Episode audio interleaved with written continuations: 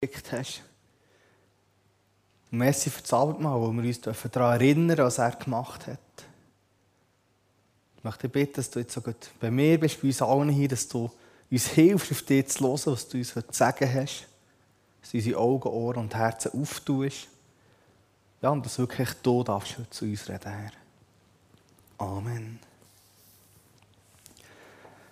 So, ich weiß nicht, gewisse von euch haben es vielleicht gemerkt, dass ich euch seit knapp zwei Monaten eigentlich noch eine Predigt schuldig bin.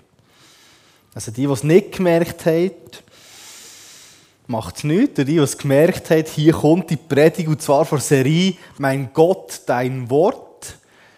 Am 7. Juni hätte hier so eine Predigt halten über einen Lex Teil, Geist vor Betäubung. Aber ich konnte nicht hier sein, weil ich ähm, sozusagen in die Quarantäne musste. Ich habe wirklich einfach müssen, ja, weil jemand in meinem näheren Umfeld ist auf Corona getestet worden und ich habe einfach ja, wegen dem mein Zimmer nicht dürfen verlassen. Und ich wollte heute die Predigt nochmal halten oder einfach halten, weil dann hatte ich ein anderes Thema. Gehabt. Ich habe die Predigt vorgenommen diese Woche wieder. Es war eigentlich praktisch wirklich alles parat. Also vorgenommen, vorbereitet und es hat mir natürlich mal, es kommt gut. Ich hatte das Gefühl, ich die ganze Woche. Heute Morgen bin ich hierher gekommen, habe es nochmal durchgemacht, wie ich es eigentlich jeden Morgen mache. Auf das Mal mit irgendwie passt nicht so ganz. Oder gewisse Teile, irgendwie die Reihenfolge so ein bisschen. Und jetzt habe ich ganz spontan nicht ein anderes Thema, aber einfach ein bisschen umgestellt. Und äh, mal schauen, wenn ihr einschlaft, dann hätte ich es vielleicht gescheiter lassen. Und wenn es gut kommt, wenn dann ist es vielleicht gleich gut gewesen, ich auf den Instinkt gelost. Und zwar geht es heute eben um den Geist vor Betäubung, aber eigentlich ist es wie so ein eine Frage Eben Im Römerbrief lesen wir, dass auf den Juden, auf dem Volk Israel so ein wie ein Geist vor Betäubung war. Und die Frage auch ein bisschen, hey, das wir nicht auch ein bisschen? Kann das nicht auch bei uns auch ein so sein? Und in diesem Text, wo ich eben näher darauf eingegangen bin, habe ich gemerkt, dass eigentlich vielleicht das mit Geist von Betäubung schon ein bisschen passt, aber eigentlich geht es viel mehr um das, was wir heute auch gefeiert haben, nämlich Gnade. Dass Gnade viel mehr dort zum Ausdruck kommt. Ich möchte anfangen und euch vorlesen, Römer 11, das ist eigentlich das Kapitel, fast das ganze Kapitel, die Verse 1 bis 24 aber durch auszugsweise, also die Verse 5 bis 8, Vers 11 und dann 16b bis 24. Du kannst auch hier vor mitlesen oder wenn du natürlich Bibel dabei hast, darfst du gerne selber ähm, oder vielleicht daheim das Ganze noch nachlesen, wenn du Lust hast, ähm, dass du ein bisschen mehr weißt, äh, was vielleicht sonst noch dort drin steht, in diesem Römerbrief Kapitel 11. So war es damals und so ist es auch noch heute. In seiner Gnade hat Gott einen Teil des Volkes Israel auserwählt und gerettet. Wenn das aber ein unverdientes Geschenk war, dann hat es nichts mit eigenen Leistungen zu tun. Sonst wäre ja sein Geschenk nicht mehr unverdient. Was heißt das also? Israel hat nicht erreicht, worum er sich mit aller Kraft bemühte. Das wurde nur einem kleinen, von Gott auserwählten Teil des Volkes geschenkt. Alle übrigen aber sind verhärtet und taub für Gottes Botschaft. Von ihnen sagt die Heilige Schrift, Gott hat einen Geist über sie kommen lassen, der sie in tiefen Schlaf versetzt hat. Oder eben je nach Übersetzung ein Geist von Betäubung, könnte man sagen. Lesen weiter. Mit ihren Augen sehen sie nichts, mit ihren Ohren hören sie nichts und das bis auf den heutigen Tag. War es nun Gottes Absicht, dieses Volk fallen zu lassen, weil sie sich von Christus abgewandt haben? Nie und nimmer. Weil das Volk Israel die rettende Botschaft abgelehnt hat, wurde der Weg bereitet, um den übrigen Völkern diese Botschaft zu bringen. Auf diese Weise wollte Gott sie eifersüchtig machen und dazu bewegen, dem Beispiel der anderen Völker zu folgen. Und sind die Wurzeln eines Baumes gut, dann sind es auch die Zweige. Einige Zweige dieses Baums sind herausgebrochen worden. An ihre Stelle wurde als Zweige eines wilden Ölbaums eingepfropft, aufgepfropft. so lebt ihr von den Wurzeln und Säften des edlen Ölbaums. Bildet euch aber deshalb nicht ein, besser als die herausgebrochenen Zweige zu sein. Denn nicht ihr tragt die Wurzel, sondern die Wurzel trägt euch. Freilich könnte jemand einwenden, man hat die Zweige doch herausgebrochen, damit ich dort Platz habe. Das ist richtig. Sie wurden herausgebrochen, weil sie nicht glaubten. Und ihr seid an ihrer Stelle, weil ihr glaubt. Seid deshalb aber nicht hochmütig, sondern passt auf, dass es euch nicht genauso ergeht. Denn hat Gott die Zweige des edlen Ölbaums nicht verschont, wird er euch erst recht nicht schonen. Zweierlei sollt ihr daran erkennen, Gottes Güte und seine Strenge. Gottes Strenge seht ihr an denen, die ihm untreu geworden sind. Seine Güte aber gilt euch, wenn ihr euch immer auf sie verlasst. Sonst werdet auch ihr wie jene Zweige herausgebrochen. Umgekehrt werden alle aus dem Volk Israel wieder eingepfropft, wenn sie den Glauben nicht länger ablehnen. Gott hat sehr wohl die Macht dazu.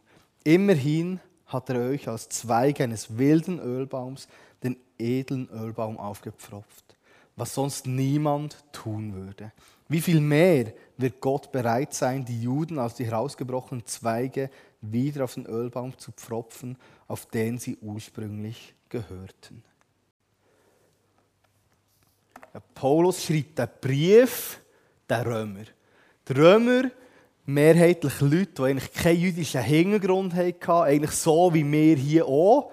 Wenn man so viel weiss, auch gut heute besonders, haben wir jemanden, der einen jüdischen Hintergrund hat. Und sonst hat man eigentlich ja wie niemand. Aber wir haben jemanden heute Morgen hier, der einen Hintergrund hat, wo alle anderen von uns, so viel ich einmal wüsste, haben den nicht. Also der Paulus schreibt eigentlich den Brief an Leute wie du und ich, die eigentlich keinen Bezug haben zu diesem Volk. Die nicht dazugehören. Die eigentlich von Anfang an, wenn wir im Alten Testament lesen, nicht wer denkt war, ganz am Anfang, dass wir auch dazugehören.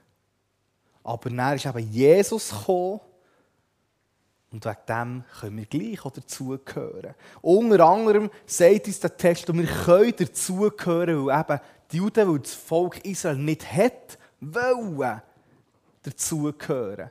Das ist eigentlich unser Glück, was sie hätten wollen. Vielleicht hätten wir gar nicht können. Also eigentlich eben, dass sie nicht wollen, hat, ist zu uns zum Segen geworden. Ja, der Paulus hat sich eben sehr gekümmert um uns, um die Leute, die eben eigentlich nicht so Wurzeln haben. Und wir wollen dem ein nachgehen, dem Geschenk von Gnade vielleicht auch. Und mir ist etwas beim Vorbereiten in Sinn gekommen.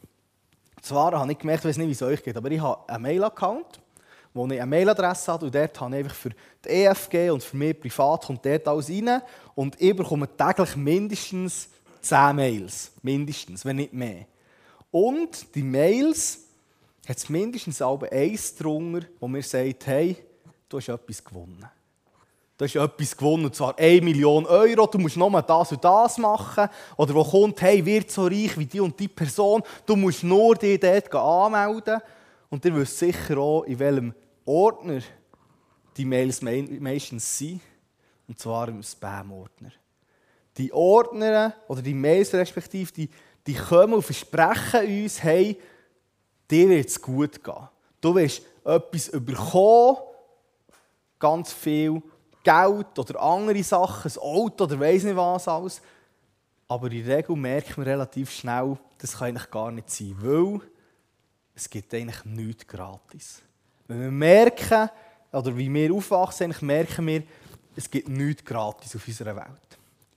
Wenn man das Vieri als Kind hat man zuerst vielleicht das Zimmer aufräumen weil das Vieri hat es auch nicht gratis gegeben. Also nicht, dass das jetzt explizit so ist, wir müssen nicht meine Mami anschauen. Das kann so, also ich würde es mal so machen. Ähm. Aber wir merken irgendwie, oder wenn wir vielleicht gelobt werden bedingt es, dass wir es gut machen. Oder vielleicht auch an anderen Orten. Wenn wir den Lohn bekommen bei uns beim Arbeiten, dann wird von uns eigentlich schon verlangt, dass wir zumindest mal anwesend sind. und vielleicht auch noch ein bisschen gute Leistungen bringen. Und wenn wir das über längere Zeit nicht machen, dann merkt man dann schon, ob der Lohn dann weiterhin noch kommt. Ich glaube, es gibt wie nichts geschenkt. Man kann vielleicht auch sagen, ja, aber was ist denn mit den Eltern unter uns, die, die jetzt einfach die Rente bekommen, die einfach ja, die nichts, nichts mehr dafür machen müssen. Kann man sagen, ja, aber die haben vorher auch mal müssen machen, dass sie jetzt das bekommen, was sie haben. Es gibt nichts geschenkt. Man kann da sagen, okay, was ist denn mit denen, die einfach sonst Geld bekommen, die wirklich arbeitslos sind, weiss nicht was. Aber auch der merken, die haben gewisse Auflagen, die sie müssen einhalten müssen. Also eigentlich wirklich gratis gibt es, glaube ich, sehr, sehr wenig. Es ist immer irgendwo noch etwas dahinter. Und hier kommen wir ein kleines Problem, oder das ich auch zumindest habe, ich weiß nicht, wie es dir geht, wenn wir die Bibel anschauen oder das Abendmahl hören oder auch in den Liedern vorher haben, Jesus ist ins Kreuz gegangen, gestorben für dich und mich und wir können es annehmen. Und das soll einfach so gratis sein. Gnade, ein Geschenk und das soll wirklich einfach nichts kosten. Kann das wirklich sein? Und ich glaube, dass wir häufig aber gleich das Gefühl haben, es ist nicht ganz gratis.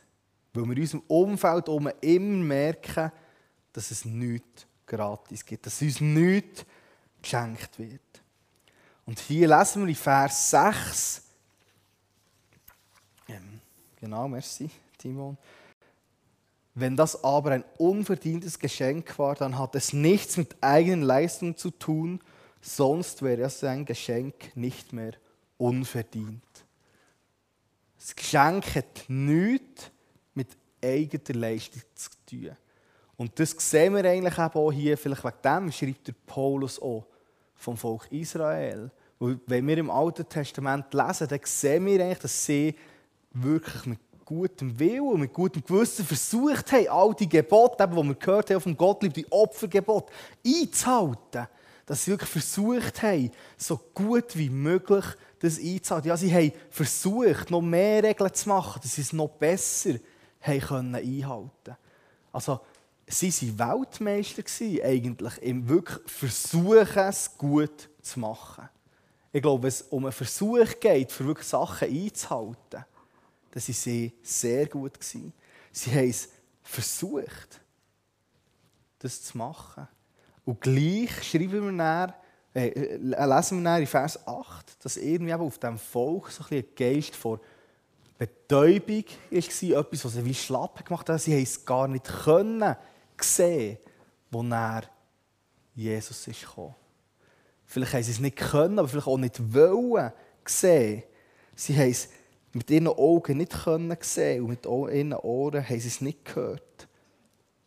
Und man kann auch im Text, dass sie ähm, Stelle aus dem Alten Testament von Jesaja 29 und auch 5. Mose 29, wo aufgegriffen werden, wo eigentlich von den Propheten auch sind. Also das wird wie gesagt, sie haben nicht auf Propheten hören als die Ohren und das Maul von Gott.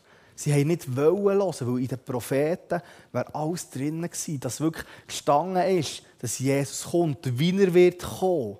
Es gibt ganz viele Bibelstellen, die ja wirklich mit Jesus in Erfüllung sind gegangen. Aber irgendwie hat das, das Volk Israel nicht wahrnehmen Oder nur eben einen kleinen Teil, wo der Paulus oder dazugehört hat.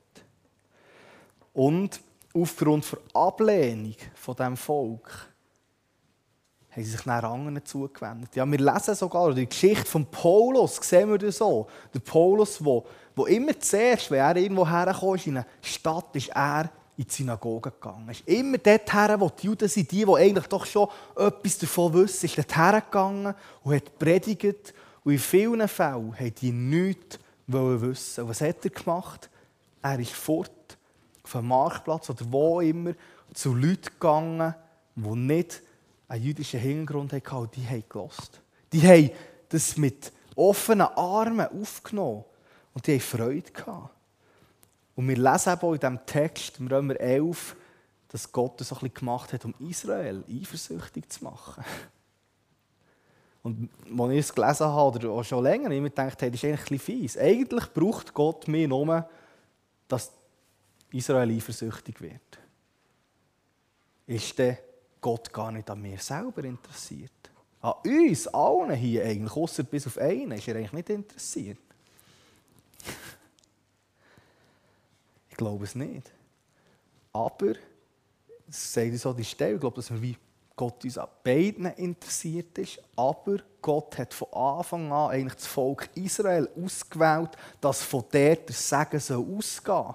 Er hat Abraham ausgewählt, der Stammvater der Israeliten, und gesagt, hey, durch die sollen gesegnet werden. Nicht nur deine Nachkommen, sondern alle Völker sollen gesegnet werden. Von Anfang an drin eingelegt, dass alle sollen gesegnet werden Ob sie jetzt von ihnen abstammen, von Abraham abstammen oder nicht.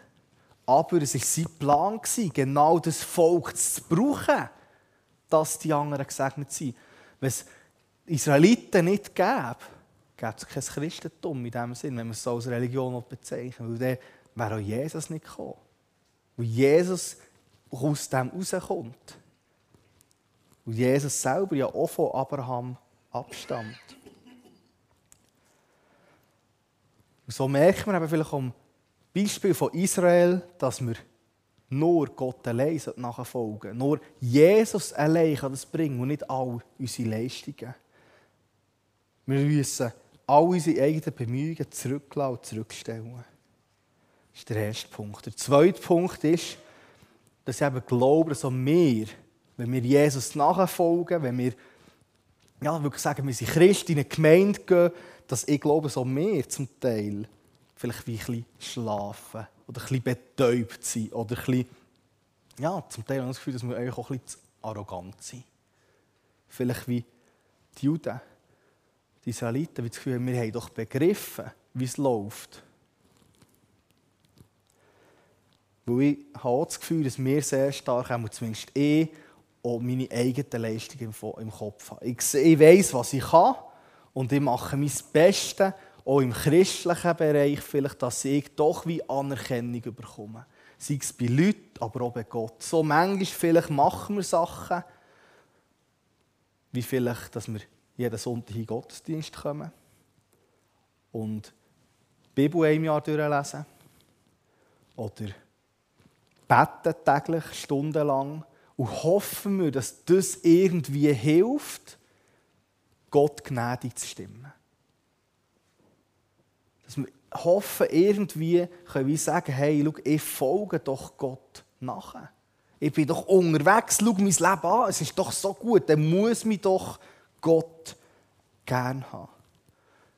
Aber eigentlich wissen wir es, sollten wir es vielleicht wissen, dass eigentlich eben wir nichts dazu tun können. Das heisst nicht, dass es schlecht ist, in eine Gemeinde zu gehen, schlecht ist, die Bibel zu lesen, schlecht ist, zu beten.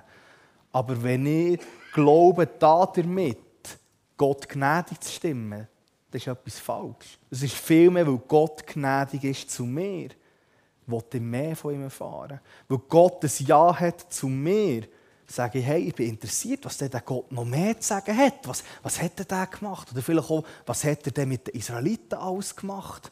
Und was sagt er im Neuen Testament? Wegen dem fange ich auf die Bibel lesen. Oder weil ich erlebt habe, dass Gott Ja sagt zu mir, noch wenn ich ganz schlimm bin und auch wenn alles noch nicht gut ist, dass ich merke, hey, es gibt jemanden, der, der, wenn ich wieder etwas Dummes gemacht habe, nicht sagt, hey, wieso schon wieder?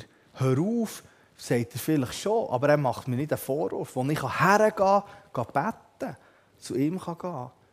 Und vielleicht eben auch die Gemeinde. Nicht als Ort, wo ich mir Himmelspunkte sammeln kann. Nicht als Ort, wo es darum geht, dass ich eine Zacke mehr Kronen habe im Himmel. Sondern als Ort, wo ich merke, es tut mir gut. Vielleicht, wenn es mir mal nicht gut geht, dass ich herkommen und Glaubensgeschwister habe, wo ich weiss, die sind auch nicht so perfekt die haben auch Sachen in ihrem Leben, die nicht gut sind.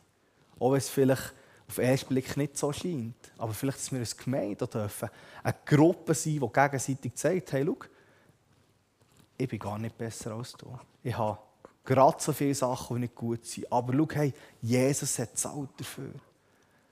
Wegen dem gehen wir in die Gemeinde und nicht zeigen, was wir jetzt schon wieder alles gut gemacht haben. Was wir schon wieder alles perfekt gemacht haben. Und dann sind wir genau gleich dass wir mit Leistung uns etwas verdienen wollen. Ja, und wenn wir den Vers 19 lesen, kommt, richtet sich jetzt vor allem wieder an uns, die nicht den jüdischen Hintergrund haben. Freilich könnte jemand einwenden, man hat die Zweige doch herausgebrochen, damit ich dort Platz habe. Also wenn wir gemerkt haben, hey, okay, wir sind erwählt, du bist erwählt, wir haben die Gnade angenommen, können wir auch in eine gewisse Arroganz hineinkommen und sagen, hey, ich bin erwählt und die anderen nicht. Er hat sie fallen Und das kann jetzt auch in einem breiteren Kontext aber auch sein, vielleicht nicht jetzt, ja, bei uns, ich weiß nicht, wie viele von uns wirklich mit Leuten noch zu tun haben, die jüdischstämmig sind. Das vielleicht nicht. Aber wie viele Leute von uns haben mindestens einen Tag mit jemandem Kontakt, der nicht gläubig ist. Also mindestens einen Tag habe ich Kontakt mit jemandem, der nicht gläubig ist. Und dort fängt es schon an. Dort fängt es schon an, dass wir gewisse Arroganz haben können, dass wir in etwas reinkommen, im Sinne von, hey, Gott hat mich so fest geliebt, ich bin wie erwählt, dass wir die anderen nicht sehen. Was ich aber auch glaube, was auch ein bisschen sein kann, ist, dass wir Christen vielleicht wie merken, okay, wir sind eingepfropft worden, vielleicht jetzt wir hier EFG Bern, und dass wir uns dann ein bisschen darauf ausruhen. Oder was mir auch zum Teil passiert, dass ich andere Kirchen anschaue, Gemeinden anschaue, sei es hier in Bern, in der Schweiz oder auch in Amerika, und dann denke, hey, das ist nicht so gut, wie sie es machen. Das ist nicht so okay, wie sie es machen. Es kann doch nicht sein, dass man Gottesdienst so gestaltet. Und wenn ich ganz ehrlich bin und her merke ich, vielleicht ist es echt Eifersucht. Weil die erleben, dass Leute zum Glauben kommen. Weil die erleben, dass Leute Veränderungen durchmachen. Und so glaube ich, zumindest bei mir auch ein bisschen, dass ich vielleicht einen Geist von Betäubung auch ein bisschen dort habe. Dass ich zum Teil vielleicht ein bisschen schlafe und, und wenn andere etwas wie Gutes erleben, dass ich das wie abspiele, anstatt wie mehr daran zu freuen. Und vielleicht ist es auch dran. Ähm, wir müssen daran erinnern, dass Israel ist eifersüchtig gemacht wurde durch, durch uns Heiden, in dem Sinne, dass wir uns vielleicht auch zu erfolgreichen Gemeinden oder wachsenden Gemeinden, was heisst für Erfolg, oder zu Gemeinden, wo, wir, wo für mich ist, eine Gemeinde, die erfolgreich ist, ist nicht Größe entscheidend, sondern eine Gemeinde, wo ich glaube, wo man zwei Sachen erlebt. Erlebt, dass Leute im Glauben wachsen, die befreit werden, die merken, dass sie nicht mehr so viel Lasten müssen tragen wie vorher und Gemeinden, die erleben, dass Leute zum Glauben kommen. Leute, die keinen christlichen Hintergrund haben, die das erleben. Das kann eine Hausgemeinde sein mit drei Leuten und das kann eine Gemeinde sein mit 5000 oder noch mehr Leuten. Das spielt keine Rolle. Aber vielleicht ist es dran, auch wenn wir wie merken, ein bisschen kritisch heranschauen, vielleicht, dass wir uns auch fragen, könnte es nicht auch sein, dass wir Gott die Gemeinde auch ein bisschen braucht, für uns eifersüchtig zu machen. So wie er die Heiden gebraucht hat bei den Israeliten. Dass wir vielleicht heranschauen und uns fragen, hey, was machen denn die so anders? Und ich bin überzeugt, dass wir zwei Sachen merken. Dass sie gar nicht so anders sind, aber vielleicht auch, dass sie in gewissen Bereichen mehr auf Gott vertrauen, als vielleicht ihr das machen, als wir das machen. Ja, und etwas, was wir vielleicht auch merken, ist, dass Gnade, das ist einfach ein bisschen das Gnade. Eigentlich. Gnade ist für alle das Gleiche. Und Gnade kommt allen zu gut. Gnade ist genauso für deine Schulkollegin, die du nicht gerne hast, wie für deine Nachbarin, wo du sehr Mühe mit dir hast. Ist genauso für die Person aus deiner Verwandtschaft, die dir das Leben schwer macht, wie für dich. Gnade ist für alle gedacht. Auch gut für die, die wir nicht so gerne haben.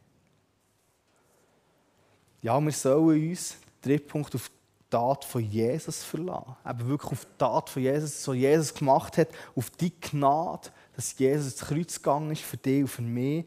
Näher kommt uns die Güte zu. Wir lesen im Vers 22, was uns das Beispiel soll zeigen mit Israel und mit, mit der äh, den Leuten, die keinen christlichen Hintergrund haben oder keinen jüdischen Hintergrund haben, excuse, mit den Heiden. Und zwar soll uns das zeigen. Zweierlei soll die daran erkennen. Gottes Güte und seine Strenge. Gottes Strenge seht ihr an denen, die ihm untreu geworden sind. Seine Güte aber gilt euch, wenn ihr euch immer auf sie verlasst.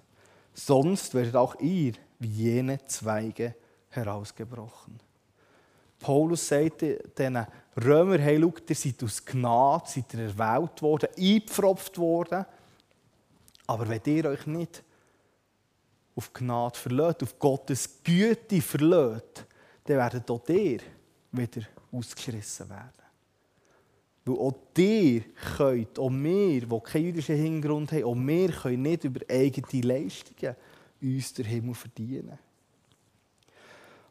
Ich könnte vielleicht auch sagen, ja, wenn wir Gott, wenn wir uns auf unsere Leistungen schauen und versuchen, wie Schuhe gute Leistungen zu erbringen, dann wird Gott ein strenger Lehrer sein, der heranschaut und sagt, hey, hier war nicht ganz gut. Und dann längt es schon nicht mehr. Wenn wir versuchen, der Leistungen Sachen zu bringen, wenn wir versuchen, vielleicht wie du das versucht hast, das ganze Gesetz einzuhalten und zu erfüllen, dann wird uns Gott auch dementsprechend beurteilen und benoten. Aber wenn wir stattdessen auf Güte schauen, Güte, wo Gott uns hat teilhaben und auf See verlassen, dann kommt es gut. Das ist eigentlich fast ein bisschen ähm, ein Zirkelschluss, könnte man vielleicht sagen. So im Sinne von, hey, du musst auf Güte schauen und dich darauf verlassen und dann überkommst du Güte.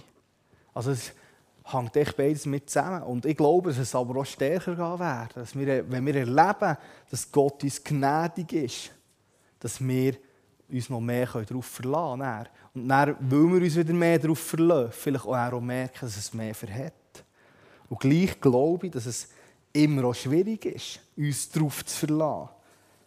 Ja, es ist unverdient, es ist ein Geschenk. Und hier kommt eben das, was ich, was ich mir ein bisschen umgestellt habe. Und zwar habe ich die Geschichte, die ich euch erzähle, ganz am Anfang bringen. Aber ich bringe sie jetzt. Und zwar, weil für mich zeigt, jetzt für mich ganz persönlich, vielleicht für jemanden von euch gar nicht, für mich zeigt hey, was hat Gott gemacht?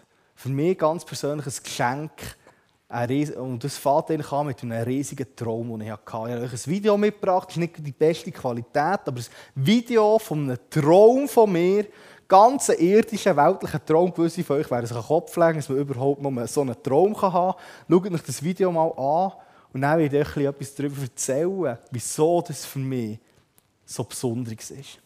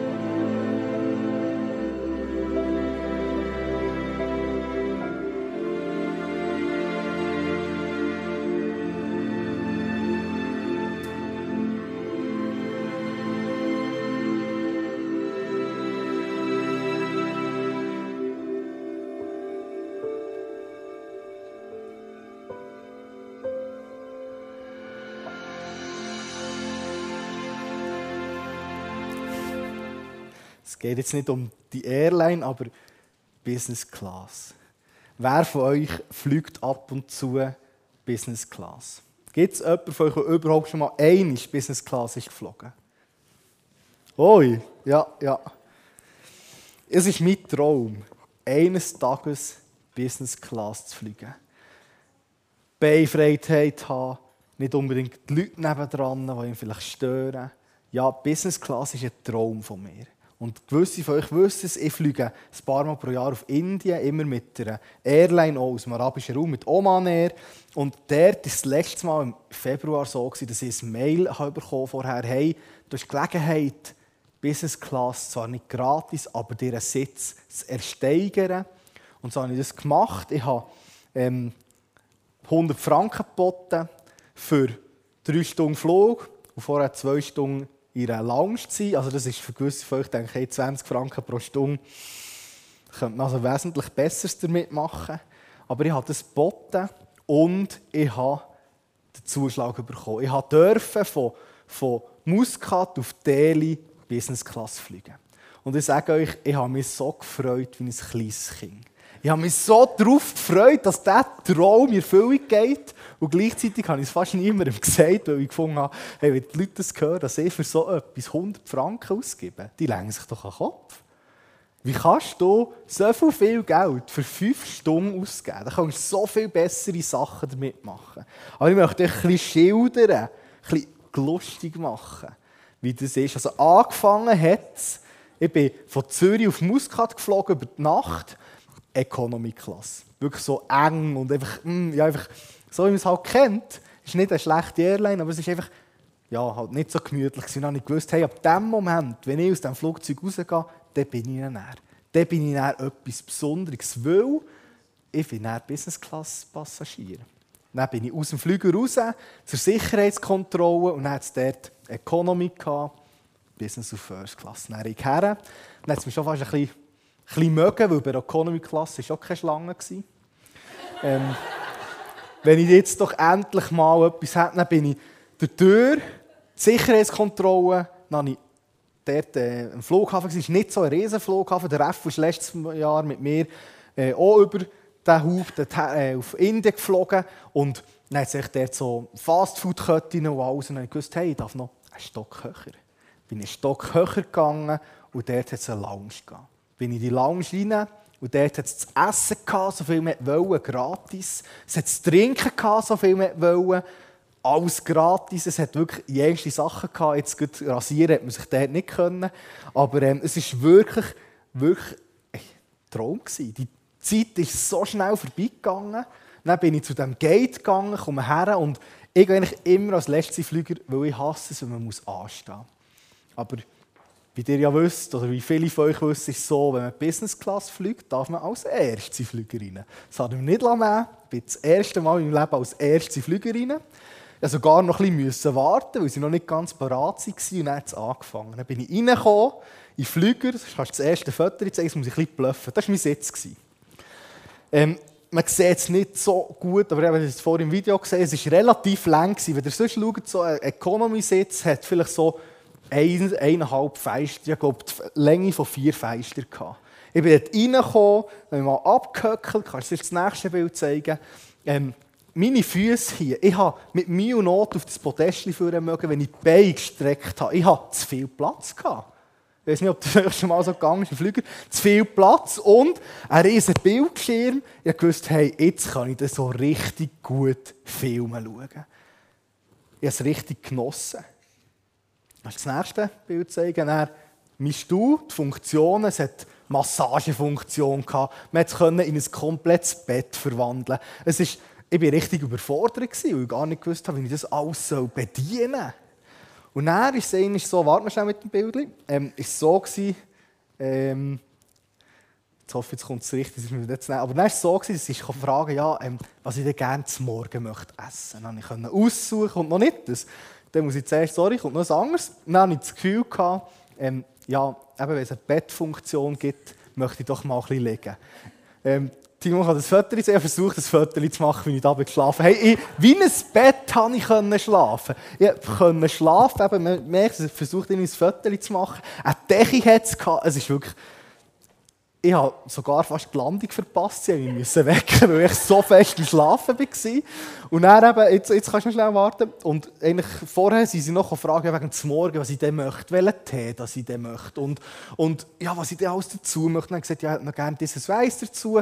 Und dann ähm, ja, so eine halbe Stunde nach dem Start ist sie gekommen, hat gesagt, sie würde gerne mein ähm, parat machen, hat das Tischchen vorgenommen, ähm, das Tischtüchchen zu weissen vorgenommen und dann ist sie mit dem Zmorgen gekommen. Das kannst du zeigen, Timon. Das war mein Zmorgen. Ich weiß nicht, ich habe sonst Flugzeugessen eigentlich nicht ungern, aber es war der Plausch. Ich habe, ich habe es ist wirklich, ich habe Gemüse, ich habe Ei, ich habe jenste Sachen. Einfach, ich war wirklich fast ein bisschen überfordert. Gewesen. Das war nur ein Morgen und ich hatte so Freude an dem Ganzen. Und die haben gesehen, was wir alles machen können. Und jetzt merkt er, ich war ein bisschen überfordert, gewesen, weil ich habe nicht gewusst, ich soll jetzt schlafen, wenn ich endlich mal ins Bett habe. Aber dann verpasse ich ja die Filme mit meinem grossen Bildschirm. Und ja, vielleicht sollte ich ein mehr auf das WC, weil die WC, jetzt muss man mal nicht anstehen, wenn man auf die WC geht. Ich weiß nicht, ob du das im Flüger schon erlebt hast. Also ich bin wirklich mit all dem sehr überfordert gewesen. Und irgendwann, obwohl ich ein bisschen gezahlt dafür, habe ich das Gefühl, hey, ich habe das alles gar nicht verdient. Das alles, was ich bekommen habe, das habe ich gar nicht verdient. Und da hat es Leute in diesem Flüger, in der gleichen Klasse, die haben mindestens das Vierfache von meinem Billett gezahlt. Und ich kann eigentlich nur der sein, weil sie nicht genug Leute gefunden haben, die den vollen Preis zahlen. Und ich habe so den Plausch. Es ist für mich wirklich, ich habe es nicht verdient. Und in dem Moment, vielleicht ist es für dich verständlich oder nicht, ist für mich das Wort Gnade gekommen. Vielleicht klingt das komisch, aber ich habe gefühlt, hey, ich habe es nicht verdient. Ich habe das alles nicht verdient. Ich habe weniger gezahlt, aber von diesen Flugbegleitern, die waren gerade so freundlich zu mir wie zu dieser Frau nebenan. Das war Gnade für mich. Ich weiß nicht, ob du vielleicht eine Geschichte hast aus deinem Leben, wo dir Gnade vielleicht verdeutlichen Wo du erlebt hast, etwas, wo du das Gefühl hast, hey, das ist unverdient. Und mir hat das geholfen. Auch wenn es vielleicht ein Vergleich ist, der sehr hinkt. Und, aber zu merken, hey, Gott schenkt mir etwas, das noch viel besser ist, als ich mir erwarten wo noch viel mehr dazukommt. Also ich habe mir zum Beispiel aufgeschrieben, was ich alles bekommen habe. Ein äh, Liter Wasser am Platz, Limonadensaft, eine Dattel und ein Kaffee und das alles vor dem Starten. Ich habe es zum Morgen bekommen, ich habe eben jüngste Sachen bekommen, viel mehr, als ich habe erwartet. Und ich glaube, so ist es mit der Gnade auch. Dass wir Gnade entdecken, merken wir, dass es vielleicht noch viel mehr gibt, als wir erwartet hätten. Und es ist wirklich ein Geschenk. Und was wir auch merken, das Problem war, ich hatte den Flug, das war mein zweiter Flug von insgesamt zehn Flügen. Ich habe dann gemerkt, als ich wieder in die Economy-Klasse musste, man will nicht, zurück. man will nicht zurück. Weil, nein, wie, wie, kann man nur zurück wollen? Und ich glaube, das ist auch mit Gnade. Wenn wir Gnade erlebt haben, dann wollen wir nicht mehr davon weg.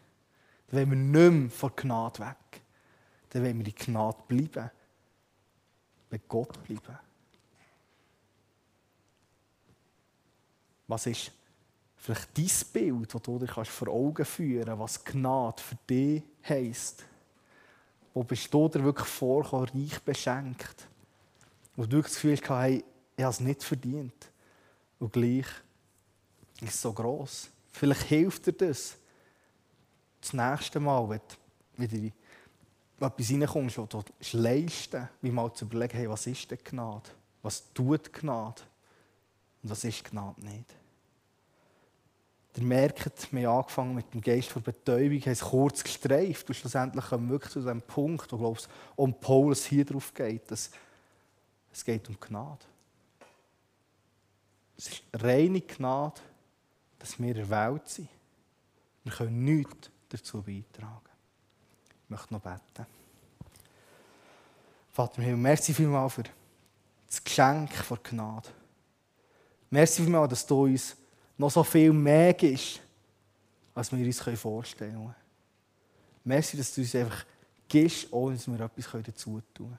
Und hilf uns, hilf mir, hilf uns allen hier, dass wir im Alltag innen versuchen können, widerstehen, selber zu leisten. Hilf uns immer wieder daran zu denken, dass es frei ist, dass es nichts kostet, dass es Gnade ist, dass Gnade ein Geschenk ist. Und hilf uns, dass wir auch anderen gnädig begegnen können. In Jesu Namen. Amen.